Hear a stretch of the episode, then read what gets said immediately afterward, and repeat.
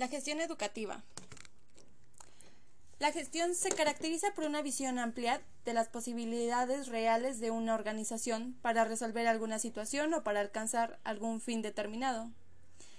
Se define para el logro de un objetivo a cierto plazo, ya que es la acción principal de la administración y el eslabón intermedio entre la planificación y los objetivos concretos que se pretenden alcanzar. Minsterberg 1984 y Stoner 1996. Nos dicen que el término gestión es la disposición y la organización de los recursos de un individuo o grupo para obtener los, los resultados esperados. Esto funciona con el propósito de crear permanentemente estrategias que permitan garantizar un futuro deseado de una organización, ya que es la forma de alinear esfuerzos y recursos para alcanzar un fin determinado. El concepto gestión tiene tres grandes campos de significado. El primero se relaciona con la acción donde la gestión es el hacer diligente realizado por uno o más sujetos para obtener o lograr algo. El segundo es el campo de la investigación, donde la gestión trata del proceso formal y sistemático para producir conocimiento sobre los fenómenos observables en el campo de acción, sea para describir, comprender o para explicar tales fenómenos.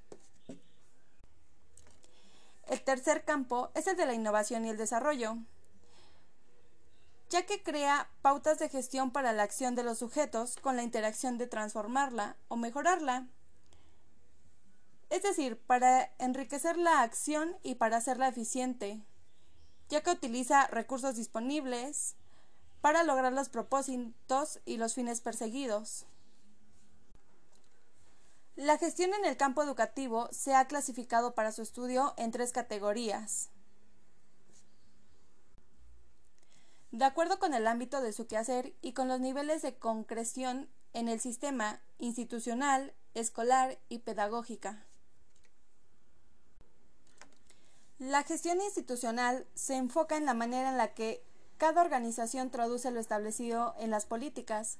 Se refiere a los subsistemas y a la forma en la que agregan al contexto general sus particularidades. La gestión escolar. La gestión escolar ha sido objeto de diversas conceptualizaciones que buscan reconocer la complejidad y la multiplicidad de asuntos que la constituyen.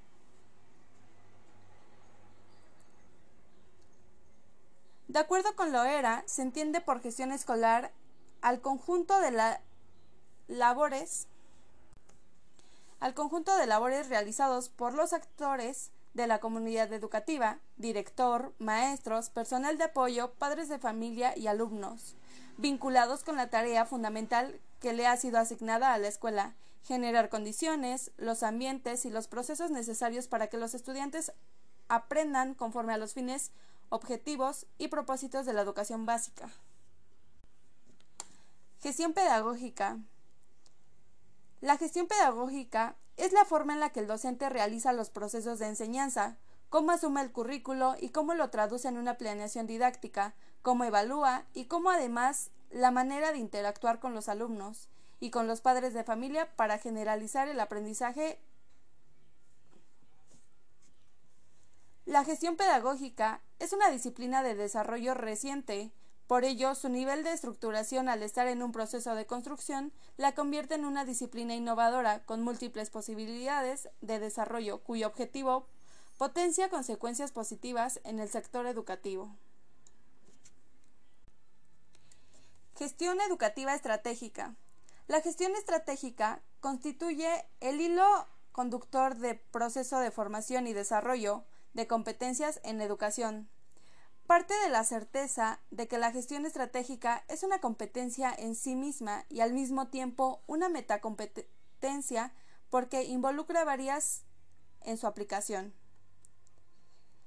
La gestión educativa se establece como una política desde el sistema para el sistema. Marca las relaciones, articulaciones e intercambios entre currículos, programas de apoyo y propuestas que aterrizan en la escuela.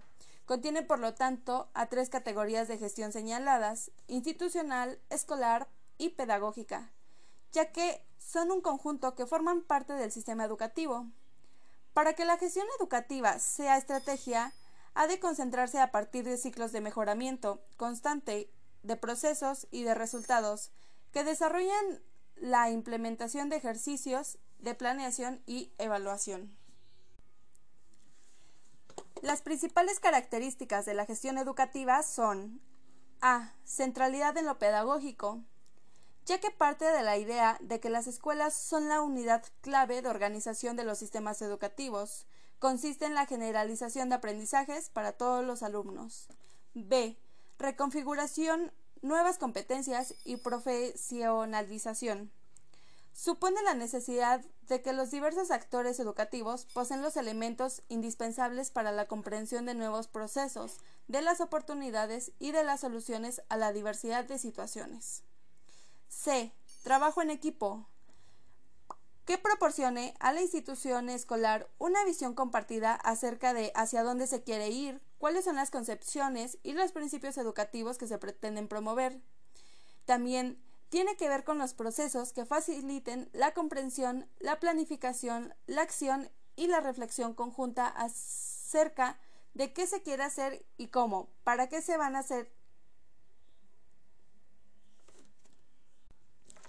D. Apertura al aprendizaje y a la innovación.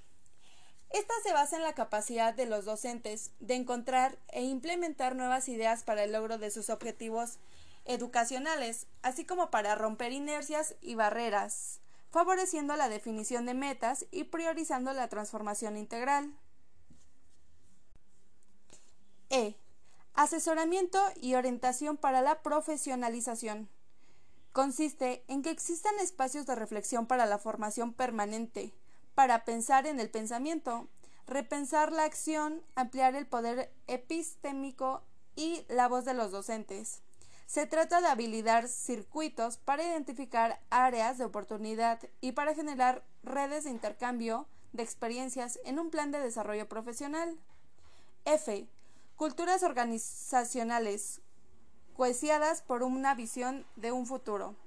Sugiere plantear escenarios múltiples ante situaciones diversas a partir de objetivos claros y concesos de altura para arribar a estadios superiores como institución donde los actores promuevan la organización inteligente, rica en propuestas y creatividad que estimulen la participación, la responsabilidad y el compromiso compartido.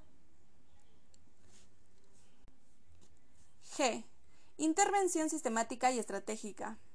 Supone visualizar la situación educativa, elaborar la estrategia y articular acciones para lograr los objetivos y las metas que se planteen hacer de la planificación una herramienta de autorregulación y de gobierno para potencializar las capacidades de todos para una intervención con sentido. Dimensión pedagógica curricular.